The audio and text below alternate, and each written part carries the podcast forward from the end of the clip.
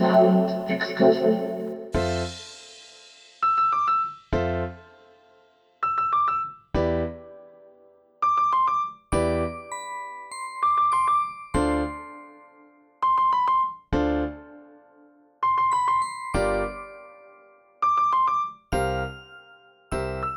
ばんは。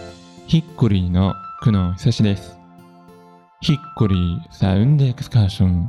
この番組では日常の中に旅を感じさせてくれる音楽をお届けしています。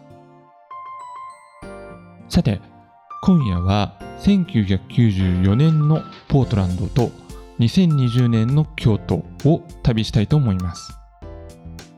今年2月に発行されましたエリオット・スミスのファンジンエリオット・スミスのあれかこれかそれかを特集まあエリオット・スミスはですねおそらくこの番組のリスナーさんは結構好きな方が多いんじゃないのかなと想像するんですけれどもまあご存知の通りですね90年代中盤から2000年代初頭にかけて活躍をしたアメリカのシンガーソングライターですね。残念なことに2003年に34歳の若さで他界しています。今日ご紹介するファンジンはそんなエリオット・スミスがソロ活動を開始した頃。1994年のアメリカオレゴン州ポートランドの風景から始まる12ページのコミック。エリオットの存在がその26年後現代の京都とつながるショートストーリーとなっています。今夜はですねその著者であるカフェインハウスこと角谷風花さんと電話をつないでこちらのコミック人についてじっくりとお話をお伺いしていきます。番組の途中にはですねもちろんエリオット・スミスが残してくれたナンバーもオンエアしていきます。最後までごゆっくりとお楽しみください。ヒッコリーサウンドエクスカーション。それでは今夜も音の小旅行に出発です。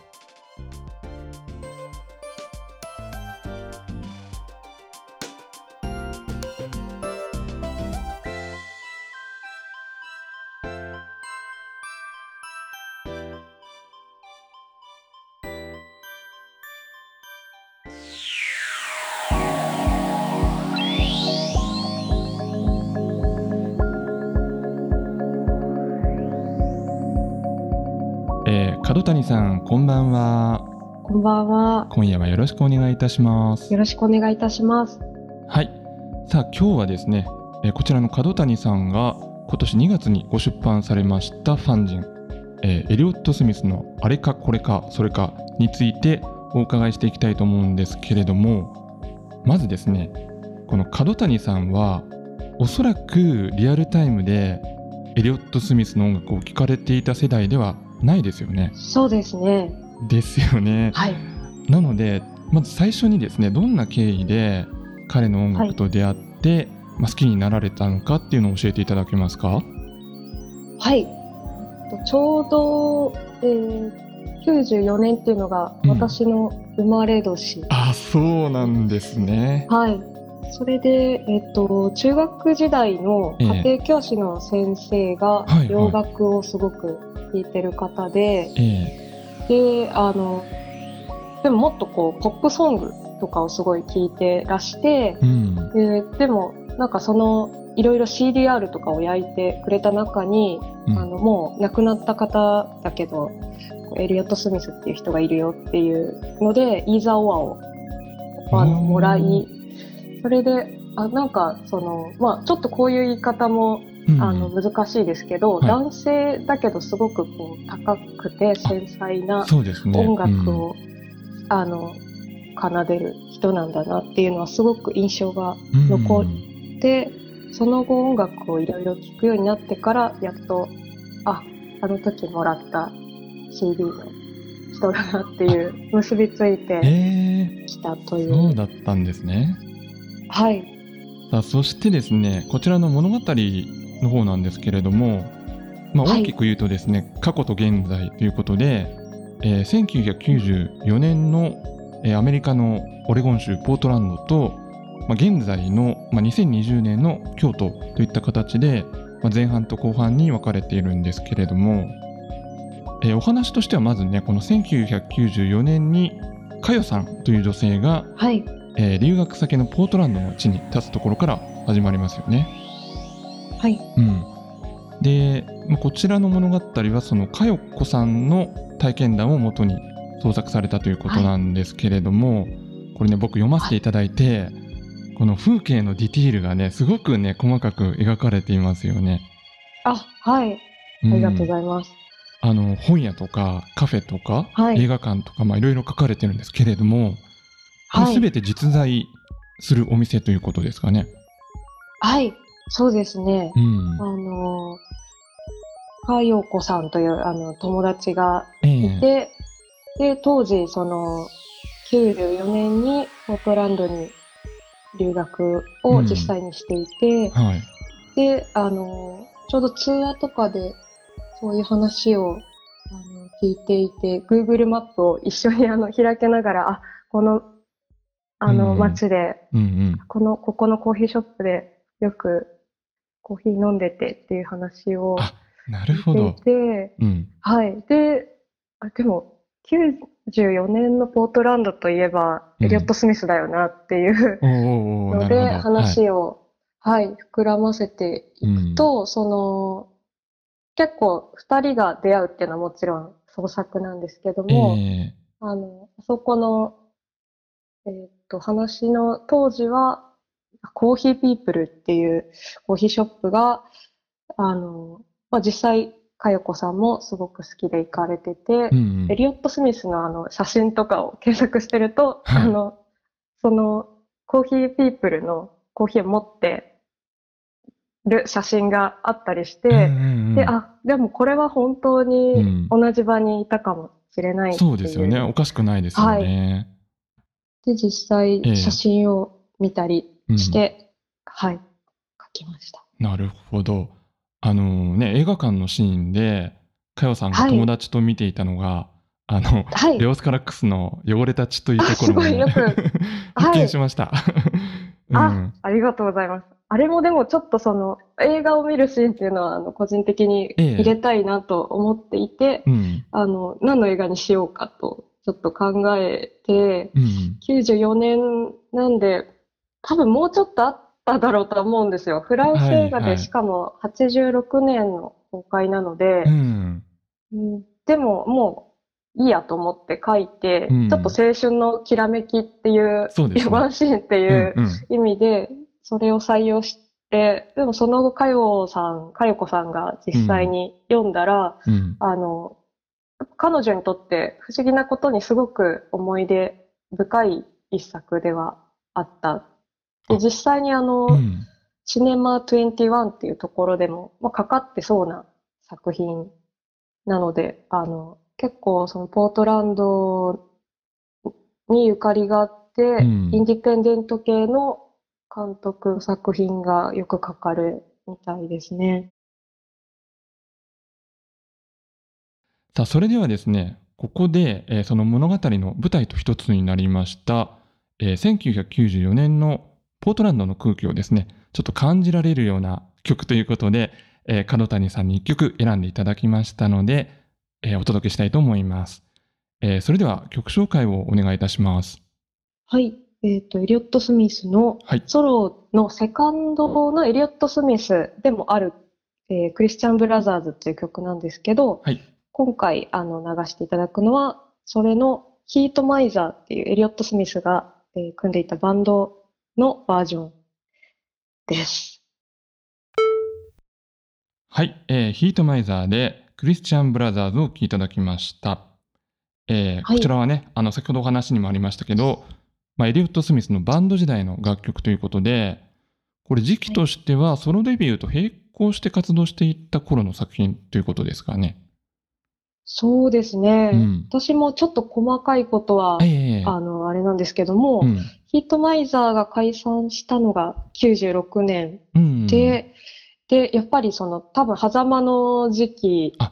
ですね。うん。で、あの、私はこのバンドバージョンは割と最近になってええ。聞いたんですけれども、うん。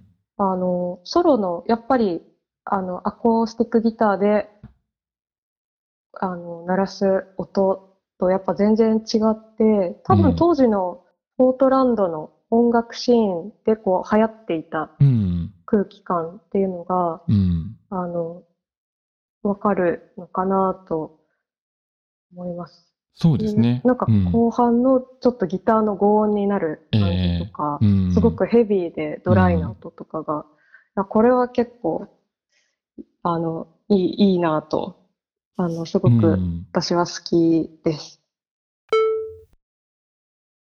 さあ、そしてですね、このファンジンの中にも、えーこの時期のはいエリオットのライブシーンがね、描かれていますよね。はい。で、あの、このストーリーで描かれているライブというのは、え実はですね、はいこれ後に昨年リリースされましたこのセカンドソロの再発の中でボーナストラックとして収録されているんですけれども、あの、これがまたこのお話の面白いところで、このストーリーの中でも2020年に舞台を移した後半で、この再発版のことがね、エピソードに触れられてますよね。はい。あの、よく気づいてくださって、すごく嬉しいです。はい。で、なんかやっぱりその、ポートランド94年で、エリオット・スミスでって考えていて、うん。もともと YouTube に、うん。あの、そのライブ音源がうん。上がっていてう、ん。でも、あの、あ、これはちょうど多分ドンピシャの時期で、で今はないけど、その、ライブハウスも、あの、本当にマップで見ると、パウエルズブックスとかええと結構徒歩圏内なのかなっっていうところ、でう、んうんあ、これはうまいこと入れられそうだなと思い、うんはい。それで、あの、ちょうどレコードストアデイで、その、セカンドの再発で、しかもその、ボーナストラックが入るっていうので、いろいろつながっていったという感じです。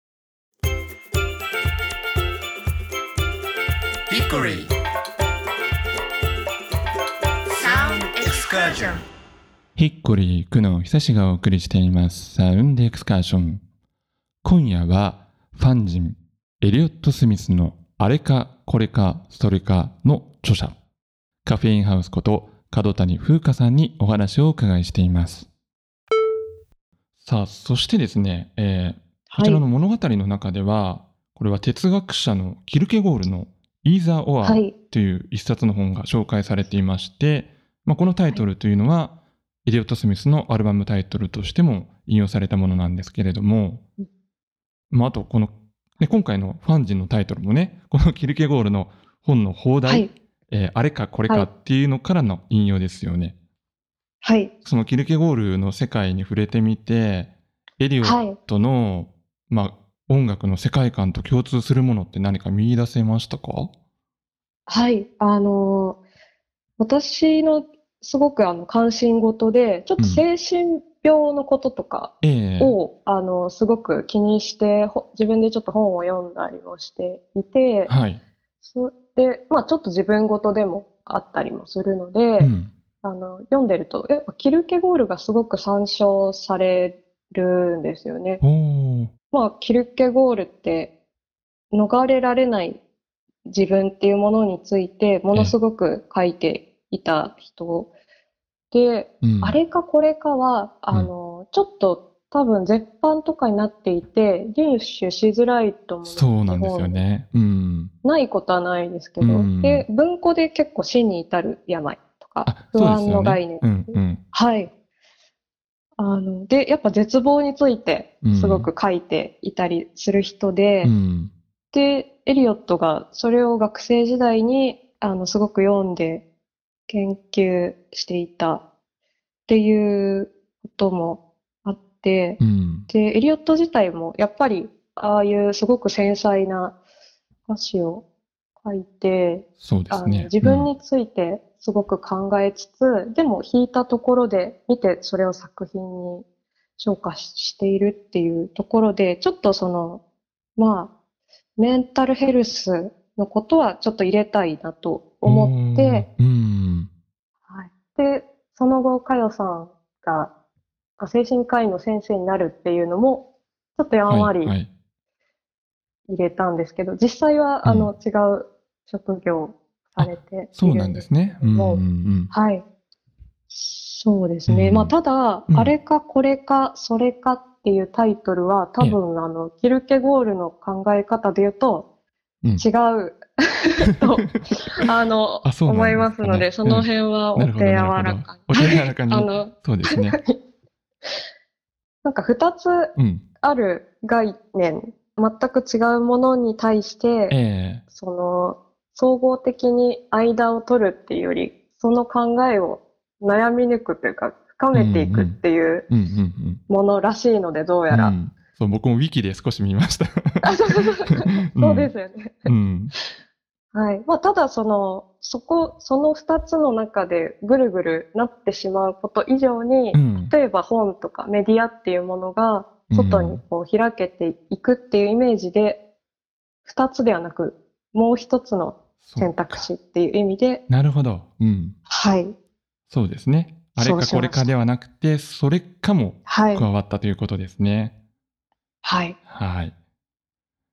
さあ、そしてですね、まあ、未だこの不安定な世界情勢が続いている中で、まあ、このファンジンは刊行されたんですけれども、こちらをまあ出すことによって、どうでしょうかね、角谷さんが今発信したいメッセージっていうのは、まあ、あえて言葉にするとどんな感じになりますでしょうか？はい。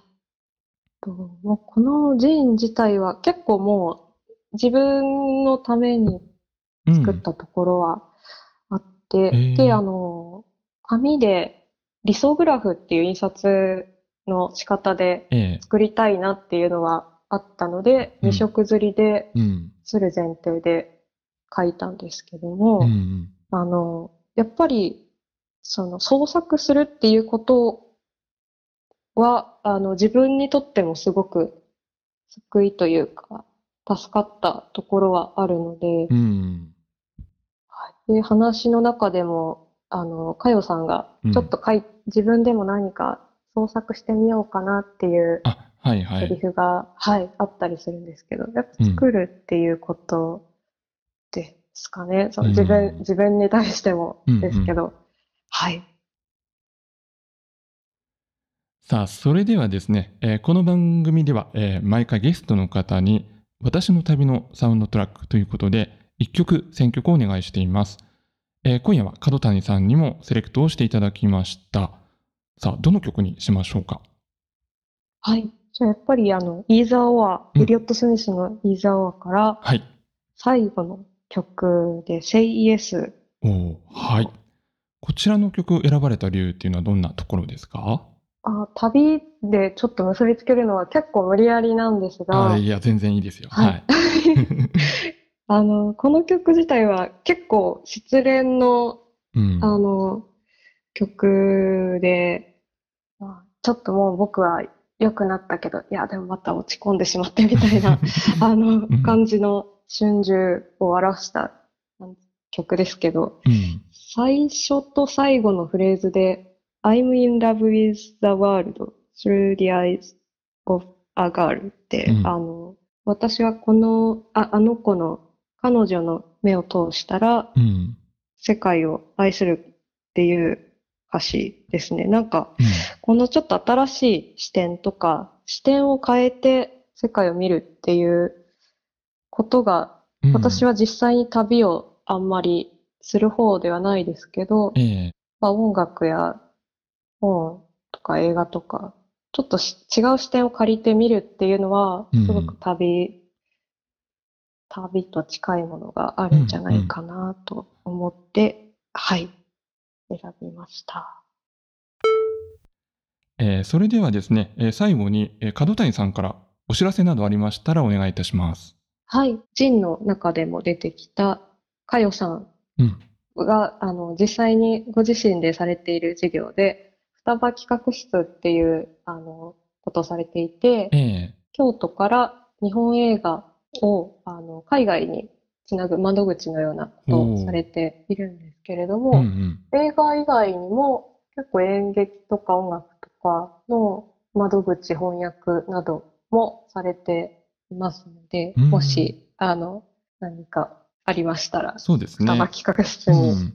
はい。あれですかね、ウェブサイトとかもあるんですよね、きっとね。あ、はい。あの、調べたら、歯の双葉にうんうん企画室で出るはずです。わかりました。じゃあちょっと僕の方でも見つけて、あの番組のサイトからもね、あのリンク貼らせていただきますので、はい。あ、はい。うんありがとうございじゃあます。皆さんぜひね、チェックしてみてください。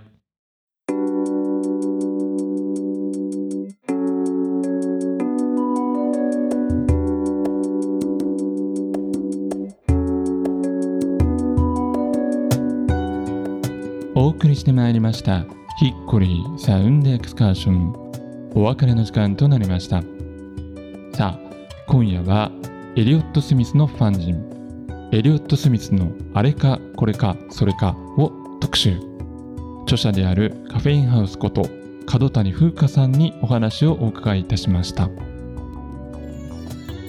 まあ今夜のお話をお聞きいただいてもお分かりの通りですね。エリオット・スミスの音楽とかパーソナリティを何て言うんですかね縦軸に深く掘り下げていくというよりも、まあ外堀から丁寧に描いていくタイプのアプローチを取られているファン人だと思うんですけれども、まあ、それは一見少し遠回りのようにも見えるんですがでもそのおかげで今までの音楽レビューでは伝えきれなかった部分あの溶接した天才アーティストとしてだけではなくて今の僕たちの暮らしの中でも街でふらっと出会えてしまいそうな一人のナイーブで繊細な青年としてのエリオットの姿が浮かび上がってきてまあ以前からのですね彼のファンはもちろん楽しめるとは思うんですけれども今まで聞いたことがないという人もですねエリオットの世界に触れてみたくなるというか、まあ、その入り口の一つとなり得るようなとても素敵な作品だと思いました。えまた詳しい情報などについてはですね番組サイトにもリンクを掲載しておきます。気になる方はぜひチェックをしてみてください。それでは来週も同じ時間に旅をしましょう。ヒッコリーサウンドエクスカーション。ナビゲーターは久野久志でした。バイバイ。